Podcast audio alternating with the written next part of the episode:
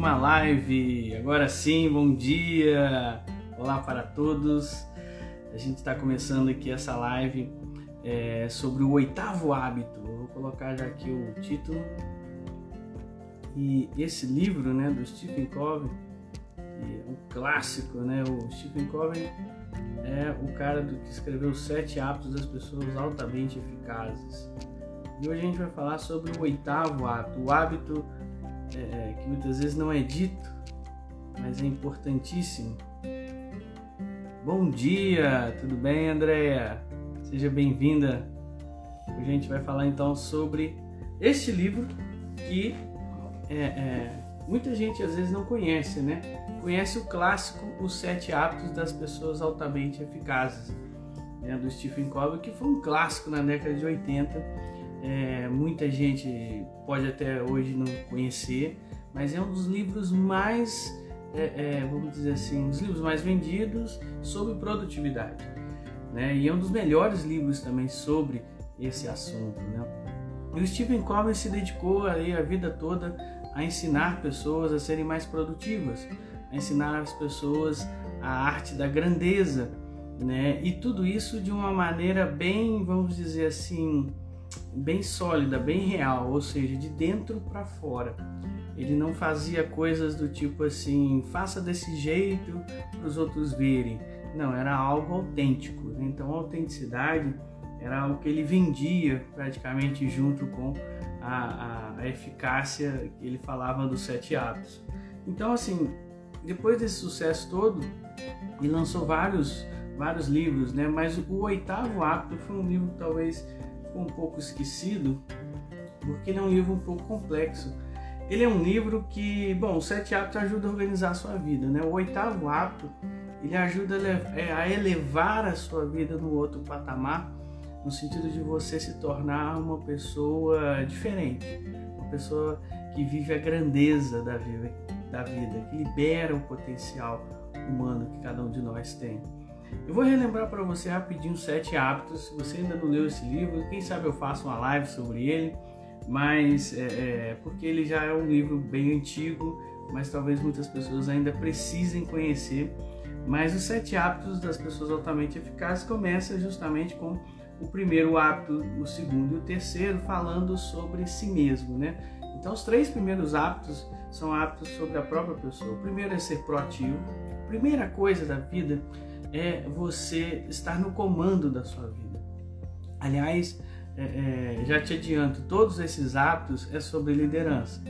Então, quando a gente está falando é, disso, a gente está falando de ser líder, mas não ser líder de uma maneira assim é, empresarial apenas ou como um cargo profissional, um cargo de profissão. Não, ser líder da própria vida. Então a primeira coisa que você precisa, o primeiro hábito que você precisa é, é, ter, habilidade na sua vida é ser uma pessoa proativa.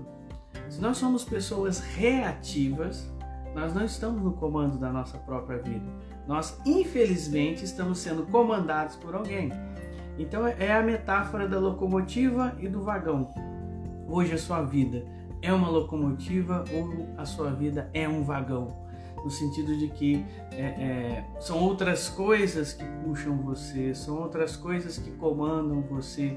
A direção da sua própria vida nem é sua, é outra pessoa que faz, né? E por outro lado, a locomotiva ela se move, né? Ela não é movida igual o vagão. Tem muitas pessoas que às vezes numa área da vida está como uma locomotiva e outra área da vida às vezes está como um vagão. Por exemplo, tem gente que tem áreas da vida aí por exemplo, relacionamento, tudo que está sendo às vezes puxado pelas circunstâncias, enquanto outras áreas da vida, finanças e vida profissional, talvez esteja igual uma locomotiva se movendo, você que faz, você que toma a decisão, mas às vezes pode ser o contrário, às vezes pode ser em áreas da vida profissional, em áreas da vida financeira, que você talvez esteja precisando ter essa liderança, essa autonomia na sua vida. Então, os três primeiros hábitos dos sete hábitos são esses: ser proativo, segundo, planejamento, né? ter um objetivo na vida. Aquela história do Alice no País das Maravilhas, né? Quando ela chega lá no Novo Mundo, né? E o gato que está em cima da árvore pergunta para ela: onde é que você vai? Onde é que você quer chegar? E ela fala assim, não sei. Então qualquer caminho serve para você. E aí quando a gente não tem um plano específico, quando a gente não tem um caminho, um para onde ir, chegar especificamente, vai só vivendo, deixa a vida me levar, né? É, é o típico, vamos dizer assim, a típica frase de alguém que vive como um vagão e não como uma locomotiva na vida, né? Eu sou uma força, né, que impulsiona as outras pessoas e não uma força que é impulsionada apenas. Né? Todo mundo precisa também de um, de um empurrão, de uma força, né, de ser impulsionado, mas você precisa ter buscar essa força dentro de você.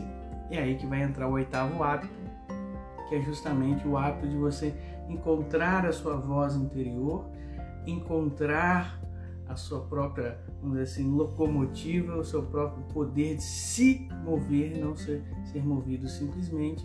Mas isso vem da base dos sete hábitos. Então, é ser proativo, é o planejamento e é a gestão do tempo, né? Então, assim, é sempre fazer as coisas mais importantes primeiro, ao invés de ficar fazendo as coisas urgentes.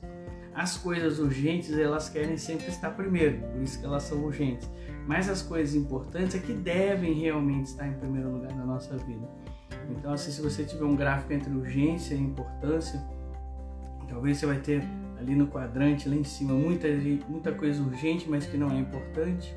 Às vezes você vai ter muita coisa urgente e importante, mas o ideal é você trabalhar as coisas que não são urgentes, mas são importantes na sua vida, que essas sim, quando elas estão em primeiro lugar na sua agenda, a sua agenda então está sendo produtiva. Então os três primeiros hábitos é sobre, sobre ser proativo, não reativo, é sobre você ter um planejamento e não deixa a vida me levar, e é sobre você fazer as coisas importantes e não ficar apagando incêndio é, na vida ou ficar tomado na sua agenda por coisas urgentes, que são o quê? Coisas que não são suas, são dos outros, mas que você fica ali cobrindo essas demandas porque elas ficam apressando você para elas serem cumpridas, mas elas não são tão importantes assim na sua vida, entende? E aí você acaba caindo até em coisas que não são nem urgentes nem importantes, como por exemplo ficar ali horas passando é, o dedo ali para ver o próximo Reels ou TikTok. Então, quer dizer, é, a gente precisa gerenciar o nosso tempo. Esses são os três primeiros hábitos. Os outros três hábitos são sobre relacionamentos, né? que é justamente você procurar compreender as pessoas para ser compreendido. O hábito da, é, é, da, da sinergia e o hábito do ganha-ganha.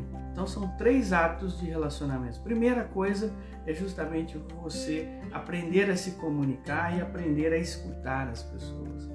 Né? A comunicação traz muitos é, ruídos que atrapalham os nossos relacionamentos. E é nos nossos relacionamentos onde tem a maior fonte, muitas vezes, dos nossos problemas, a maior fonte, muitas vezes, é, dos nossos sofrimentos. Ei, Rafael, seja bem-vindo! Passando por aí. Então, assim, quando a gente cuida melhor dos nossos relacionamentos, a gente cuida melhor também da nossa felicidade. Não é verdade? Porque, assim, se o sofrimento vem daí, a felicidade também vem daí. A gente cultivar bem os nossos relacionamentos. Então, a comunicação é importante, a colaboração é importante, esse ganha-ganha, e a união é importante, essa sinergia, essa afinidade de trabalharmos juntos. Uma das maiores leis que existe na vida é a lei da afinidade. Essa lei ela funciona poderosamente dentro dos relacionamentos. Não são os opostos que se atraem, são os afins, são os que têm afinidade um com o outro, esses sim que se atraem. E você é a média das cinco pessoas que você mais convive porque você está afinado com essas pessoas. A afinidade vem disso. Você está afinado, você está em harmonia, na mesma frequência que essas pessoas. Então, se você olhar em volta e ver que as cinco pessoas que você mais convive, é, de repente não tem uma qualidade muito legal de vida, né? Comece a pensar na sua, porque você está afim com elas, você está afinado com essas pessoas. Então é muito importante você trabalhar também os seus relacionamentos. E o sétimo hábito é o hábito de você estar se renovando sempre, chama fim instrumento, que é o hábito de você estar sempre se renovando, né? é o lifelong learning, né? que é justamente o aprendizado contínuo, essa habilidade de você estar sempre aprendendo, sempre buscando, sempre se inspirando E aqui a gente já dá um salto do sétimo hábito para o oitavo, que é justamente isso: encontrar a sua própria voz e o seu próprio propósito de vida. O oitavo hábito é sobre o propósito de vida. Aí o Stephen Covey faz tipo uma, é, é, é uma sugada no Ikigai. Se você não conhece Ikigai, é uma ferramenta que é, Ikigai é uma palavra japonesa que significa razão de ser, né? E é uma ferramenta que você encontra na internet aos montes, né? De quatro partes que mapeia no o nosso propósito. Então você faz quatro listas: a lista dos seus talentos, segunda lista, a lista das suas paixões, aquilo que você ama fazer. Terceira lista, a lista do que você pode ser pago para fazer, né? Independente se você tem talento ou não, se você gosta ou não, aquilo que você é pago para fazer, aquilo que você pode ser pago para fazer. E em quarto lugar, aquilo que vai fazer bem para o mundo, coisas que você, sabe que vai fazer bem para o mundo, que o mundo precisa, isso independente se você sabe fazê-las ou não. Se você faz essas quatro listas, você vai encontrar talvez um elemento comum em todas elas. Vamos supor que na lista do talento apareça uma, uma palavra, né, um talento que eu tenho, que também aparece na lista da, da, paixão, que também aparece na lista do que eu posso ser pago, que também aparece na lista do que o mundo precisa. Esse é seu Ikigai, essa é a sua razão de ser, esse é o seu propósito. O oitavo hábito suga muito desse, dessa, desse quadrante aí, dessa tetra de talento, necessidade do mundo, né? paixão, aquilo que você ama fazer, e consciência, né? aquilo que você entende que o mundo precisa. E ele trabalha isso dentro da ótica de quatro inteligências, que é a inteligência física, a inteligência é, mental, a inteligência emocional e também a inteligência espiritual. Entendendo que essa inteligência espiritual está ligada a valores, é, não está ligada à religião propriamente dito, mas a valores, a consciência então, você ser uma pessoa mais consciente tem, tem a ver com você ser uma pessoa mais espiritual. Né? A gente sabe que o, o primeiro despertar da consciência é justamente o autoconhecimento, quando você começa a se conhecer, quando você começa a perceber quem você é e sai da ilusão do que você acha que você é apenas. Então é, é muito importante a gente trabalhar o autoconhecimento, que ele traz consciência para nós. Então, o, o, oitavo hábito, ele é um convite à grandeza. Né? Até o livro ele fala aqui, né? Da, da eficácia à grandeza. A eficácia vem a ser os sete hábitos. O oitavo hábito vai ser a grandeza. O caminho da grandeza, ele se distingue pelo caminho da mediocridade. O caminho da mediocridade é sempre um remendo de fora para dentro. É sempre uma busca de alguma coisa que vai preencher o vazio seu, que vai preencher a sua felicidade, aquele algo que está faltando na minha vida, é, é, muitas vezes é, eu busco fora. Então tudo isso vai ser o remendo de fora, né, que, que vai negligenciando o seu potencial ou até inibe o seu potencial, sim, porque aí você vai sendo nivelado para ser igual a todo mundo. Então, quando você vai sendo igual a todo mundo, uma das coisas para que você seja igual a todo mundo é inibir o seu potencial. E quando uma pessoa desperta o seu potencial, ela ninguém é igual a ninguém. Quando você realmente libera o seu potencial, você se torna uma pessoa única. Você se torna um diferencial nessa vida. Então, é, é o caminho da mediocridade, que é um caminho mais largo, né? Ele também chama no livro que é, é o, o, software cultural, né? Então a gente tem esse software na cabeça de ser igual a todo mundo, de fazer as coisas que todo mundo faz, por um simples sentimento de carência, de pertencimento, como se eu não estivesse aqui, por exemplo, na minha casa agora, sozinho e ao mesmo tempo aqui na internet. E se não fosse a internet, eu não estaria conectado com o mundo todo? Claro que eu estaria. A internet só evidenciou isso mas nós sempre estivemos conectados com todo mundo na nossa vida, mesmo a gente não estando presencialmente com essas pessoas. Nós estamos conectados através do tempo, você com seus ancestrais ou até com seus, não sei se existe a palavra, sucestrais, né? as, as pessoas que vão vir depois. Por isso é importante a inteligência espiritual também, porque ela é sobre você deixar um legado. e deixar um legado é falar de quem? É falar de quem vem depois de você falar dos seus filhos, netos, bisnetos, ou então se você não tem essa descendência direta, mas indiretamente, através de outros da sua família. Então é sobre isso. É sobre você é, é, estar conectado com as pessoas tanto do passado, quanto do futuro, quanto do presente, mesmo à distância, mesmo que não esteja presencialmente ou fisicamente com elas, mesmo até que não tenha uma tecnologia como nós estamos usando agora a internet, nós sempre estamos conectados. No entanto, esse sentimento de, de desconexão vem muitas vezes da gente não estar buscando a nossa inteligência espiritual. E a gente não buscando a nossa inteligência espiritual, a gente fica buscando as coisas de fora. Né? E a gente buscando as coisas de fora, a gente é, acaba fazendo um pacto com o diabo, vou falar assim, né, dessa forma para assustar você, de inibir os seus potenciais. E no final da sua vida você vai terminar vivendo uma vida medíocre, alienada, fragmentada, né? Porque fez o pacto de ser igual, entre aspas, todo mundo, sabendo que ninguém é igual a ninguém. Né? E esse igual a todo mundo é justamente a vida, um remendo de fora para dentro. Agora, a vida da grandeza é de dentro para fora, é sobre liberar o seu potencial e é sobre encontrar a sua voz interior, a sua voz que inspira você e que você precisa colocar ela para fora para inspirar os outros também. É essa força criativa, é a força da liderança, justamente.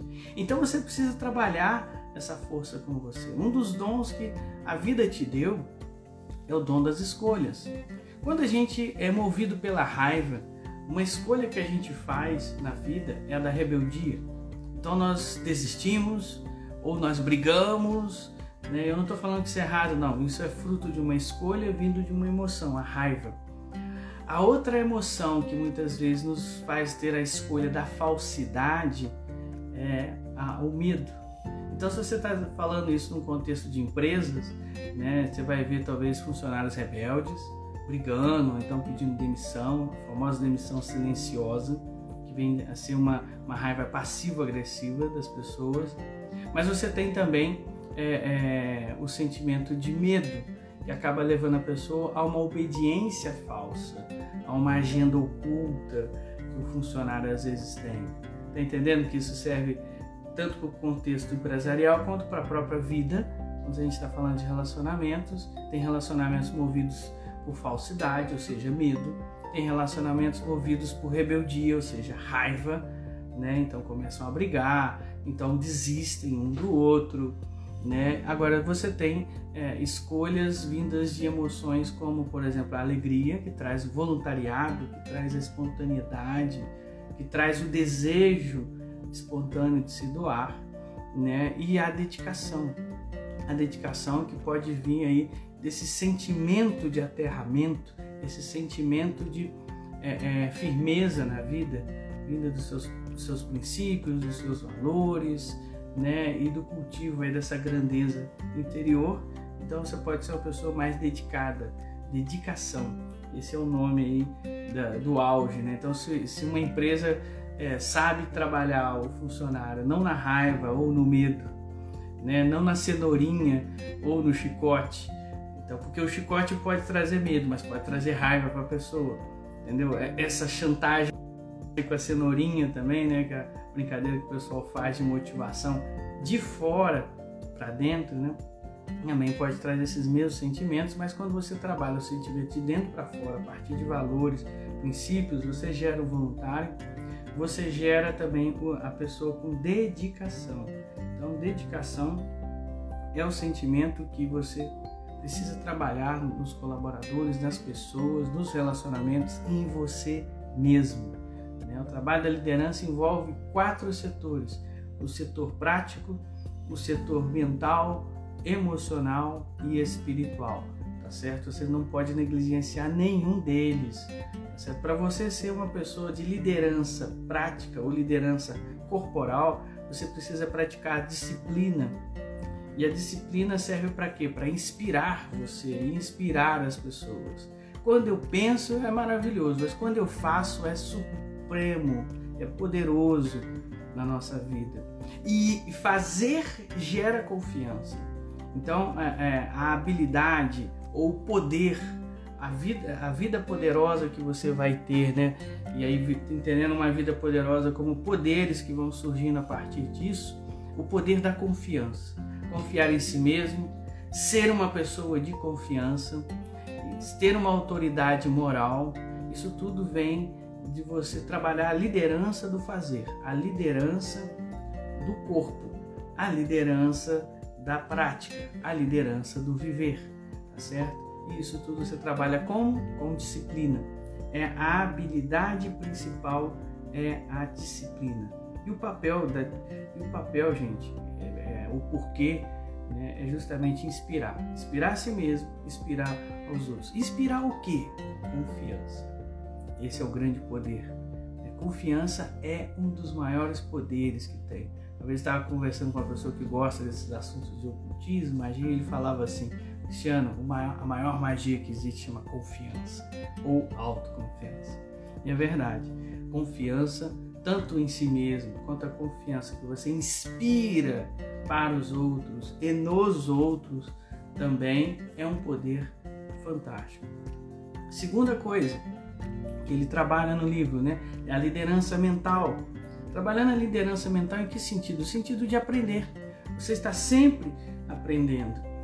Então está ligado diretamente ao hábito de afinar o instrumento, que é o sétimo hábito, está né? Tá ligado à visão, entendeu? Então você precisa cultivar uma visão. As coisas acontecem duas vezes na vida, uma aqui e a outra na, na prática, ou seja, uma aqui na mente e a outra do lado de fora. Então isso serve para quê? Quando você tem uma visão das coisas, quando as pessoas vão fazer mentoria comigo, uma das coisas que eu faço elas enxergarem é ter uma visão. Quando eu estava dando mentoria para uma pessoa e ela tinha uma é, é, um plano, ela queria fazer uma coisa, né? E a gente estava num processo de decisão. Então ela clarificou, eu quero fazer isso. Eu falei assim, ok, vamos para frente aí um ano. Você vai aguentar ficar fazendo isso um ano? Vai aguentar fazer, ficar fazendo isso cinco anos? Vamos para dez anos. Que, você me diz? Daqui dez anos, 2000, 2033, você vai estar tá fazendo isso que você quer fazer hoje, que você quer começar hoje, né? Porque não era uma coisa pontual, era uma coisa que, ela, que a pessoa quer fazer e que vai gerar repercussões talvez para anos e gerações.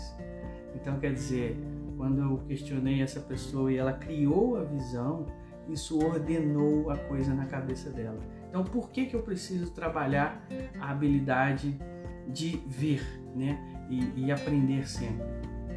Porque aí eu vou ordenar as coisas na minha cabeça.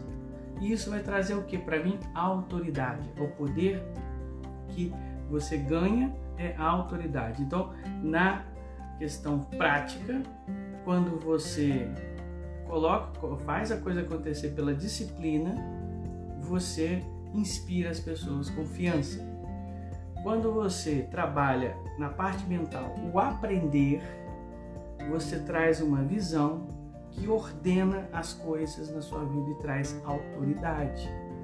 Tá certo? Agora a terceira coisa, são quatro Terceira coisa é você fazer a liderança do coração. Ah, essa é importantíssima, porque se a liderança do corpo diz sobre saúde e a liderança da mente diz sobre sabedoria, a liderança do coração diz sobre felicidade, que é justamente a liderança sobre o seu amar, sobre as pessoas que você ama, sobre aquilo que você ama, sobre aquilo que traz paixão para você.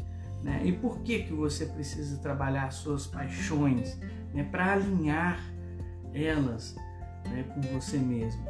E aí então você saber o seu lugar no mundo, você saber é, é essa, essa, esse é o terceiro poder, é o poder da instituição, é o poder do pertencimento, né? para você gerar pertencimento na sua vida. Então você precisa trabalhar a sua paixão e alinhar as suas paixões. Se, se, se eu estou falando isso dentro de uma empresa, você precisa alinhar os sentimentos, os amores, as paixões dos seus colaboradores com a visão, missão e valores da empresa. É simples assim de falar, né? de fazer é outra coisa. Mas é, é, é justamente essa liderança do coração, essa liderança do amor, parece piegas e romântico, né? Falar assim, mas é a liderança do amor no sentido do afeto, né? Aquilo que me afeta e quais são os meus afetos e quem me afeta ou não me afeta, né? Por exemplo, eu tenho meus filhos me afetam muito positivamente Então, quer dizer, é sobre isso que a gente precisa liderar também na nossa vida. E a última liderança é a liderança espiritual, que essa está ligada ao sucesso. Sim, sucesso não é uma coisa é, é, superficial, não. O sucesso está ligado, é, é, sucedere, né? quer dizer, é um processo na sua vida, está ligado a toda a sua vida. Sua vida é um processo, né? Então sua vida, de certa forma, é fadada a um sucesso. Né? Mas que tipo de sucesso? O sucesso ligado aos seus valores. É aí que entra a inteligência espiritual. E entrando na inteligência espiritual, o sucesso maior da sua vida vai estar li diretamente ligado ao seu legado. Ligado ao seu legado. Tá certo? Que vai gerar uma cultura ou enriquecer a cultura que já existe. Tá certo? Então, isso serve para quê? Para fortalecer as pessoas. Né? Principalmente nos momentos difíceis, é a espiritualidade que levanta as pessoas, é a espiritualidade que fortalece as empresas. Eu estou falando de espiritualidade é, empresarial, o que, que seria isso? Né? Seria a gente rezar o Pai Nosso juntos de manhã? Não, não necessariamente. O Pai Nosso é uma prática, o Pai Nosso é um ritual, Pai Nosso é, vamos dizer assim, uma âncora de valores que estão ligados ali àquela oração, mas é, é, o que eu estou falando é propriamente dos valores. Então, quando você cultiva a, a, a liderança espiritual dentro de uma empresa, é cultivar valores. E cultivar valores exige que você trabalhe a sua consciência, trabalhe o seu autoconhecimento, né? Por isso que eu sempre, quando eu vou em uma empresa, eu levo o Enneagrama, porque o Enneagrama é uma ferramenta fantástica de autoconhecimento, né? de você realmente fazer as pessoas é, terem consciência delas mesmas. Oi, Watila, meu amigo, falando em empresa, o homem das empresas aí. Grande Watila. Seja bem-vindo aí. Deixa eu ver quem mais está conosco aqui. Deixa eu ver. Ah, Pati, de BH, grande amiga né, me acompanha de longe, mas estamos perto aqui, né, no coração. André está comigo desde aqui do, do, início e o José Deniac, grande José Deniac, sejam bem-vindos aí, né, todo mundo que está chegando, a Danca. Então a gente está falando sobre o oitavo hábito, né, e eu falei das quatro inteligências aqui, né, repetindo rapidamente para você pegar aí tudo que a gente falou aqui agora, né, a vida é feita de escolhas, né? E essas escolhas podem estar ligadas à raiva, que é a rebeldia, ao medo, que é a falsidade, à, à alegria, que é o voluntariado, né? E a dedicação, né? Que é justamente esse aterramento da, da, das coisas, que, do porquê que a gente faz as coisas. Então as escolhas podem ser quatro na vida, dependendo dos sentimentos que você cultiva, né? E a liderança, que é o, o que o oitavo hábito mais cultiva na gente, né? Não precisa ser liderança de um cargo, mas da própria vida.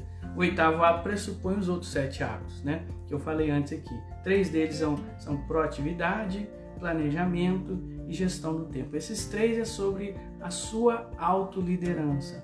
Os outros três é sobre a liderança nos relacionamentos: comunicação, pensamento ganha-ganha e sinergia. Né? E o sétimo hábito é afinar o instrumento, ou seja, está se renovando sempre. O oitavo hábito vai ser você encontrar o seu propósito, a sua voz interior, para se guiar por ela e não ser guiado por vozes externas. É isso que vai fazer você sair da mediocridade para a grandeza. É isso que vai fazer você ter uma vida de dentro para fora e não um remendo de fora para dentro, ficar buscando as coisas. Teve um curso, um treinamento que eu estava dando, todo mês eu estou dando treinamento presencial. Aliás, se você é juiz de fora, vem fazer comigo no Victor Suites, né? Mês de maio, agora a gente vai estar 15, 15 dias fazendo curso a partir de maio, né? Junho, julho também. Você será muito bem-vindo, muito bem-vinda se estiver aqui na cidade conosco em Juiz de Fora presencial. Ou se quiser fazer online, a gente tem os cursos lá na Hotmart, na QFI, né? E por aí vai, me procura no direct, eu te passo as direções aqui também. E toda semana a gente está fazendo as lives aqui de resumo dos livros, né? Já deu para perceber que eu gosto de ler, né? Eu leio pelo menos uns dois livros por semana. Aliás, eu reli o oitavo hábito e esse aqui vai ser para amanhã, o Vira a Mesa. Vira a Mesa são 100 dicas, eu comprei ele em 2012, na época meu Empretec. São 100 dicas de é, é, para você trabalhar no mundo corporativo, empreendedorismo. Né? Eu trabalho muito né, dentro das empresas, então eu gosto desses assuntos e gosto de trazer isso para a vida profissional das pessoas também. Só relembrando os quatro para a gente fechar nossa live aqui, né? A sua, a você encontrar o seu propósito, né? trabalha aí o seu talento, trabalha a sua paixão, o que você ama fazer, o que você sabe fazer, o que você ama fazer, trabalha o que o mundo precisa, o que você seria pago para fazer aí no mundo e o que o mundo precisa em termos de necessidade é, é, moral. Então, muito bom também, Deniak, ter você aqui conosco. Obrigado. Né? Então, esses quatro elementos traz o seu propósito, traz o seu ikigai, a sua razão de viver. Se você numa lista de talentos tem uma palavra lá, igual um amigo meu colocou a palavra vender, é bom em vender, ele ama vender, o mundo pagaria ele para vender e o mundo precisa de, de pessoas que vendem. Então ele falou assim: vender é meu ikigai, é minha razão de viver, entendeu?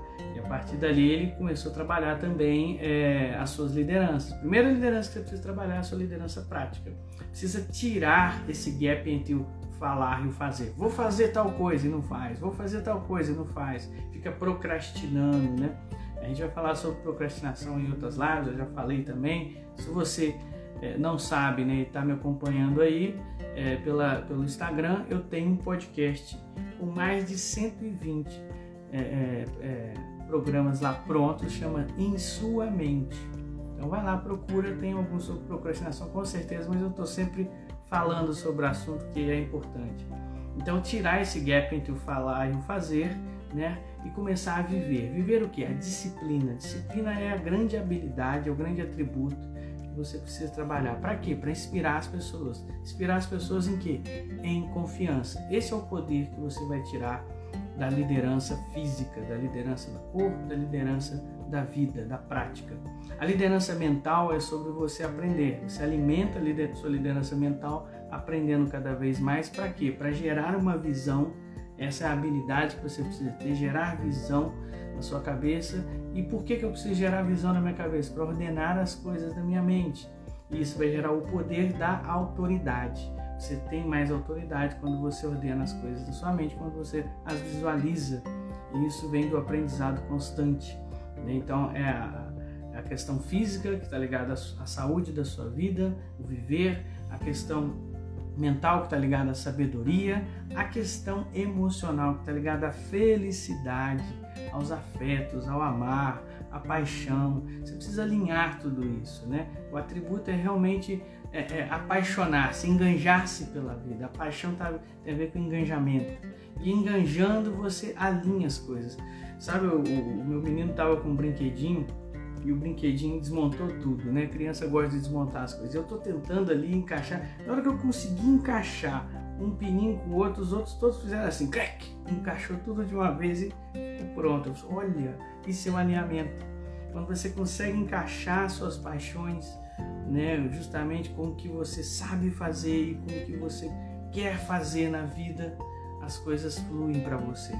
Né? E isso vai trazer pertencimento, é o grande poder que vem para você disso. E por último, a inteligência espiritual, a liderança espiritual, que está ligada a valores, está ligada à consciência, a autoconhecimento. Então, grande, a grande habilidade é essa, consciência e autoconhecimento. Para quê? Para fortalecer você, para fortalecer você nas situações difíceis e criar uma cultura, uma cultura de resiliência, uma cultura inspiradora, uma cultura que vai gerar um legado para as próximas gerações. Isso é o oitavo hábito, sair da eficácia para a grandeza. Espero que você tenha gostado. Né? Eu, eu, eu tenho um resumo que eu coloco lá no meu grupo do WhatsApp. Se você não está no meu grupo do WhatsApp, me procura aí no direct que eu coloco você no meu grupo do WhatsApp. A galera recebe lá um resuminho de tudo que eu falei, que eu fico acompanhando aqui o resuminho do livro que eu, que eu li na semana, fiz né? Esse aqui eu já tinha lido há muitos anos, tive o prazer de reler né? por escolha do pessoal do grupo lá do WhatsApp. Se você quiser fazer parte dessa galera, me procura no direct que eu te coloco lá também. Valeu, gente! É muito bom mesmo poder compartilhar com todos vocês, né? E quero agradecer a todos que ficaram comigo até agora aqui, né? O Atila, a Pati, a Andrea, que está aqui desde o início, e o Zé Deniak também. Fiquem com Deus, gente. Bom feriado para vocês aí.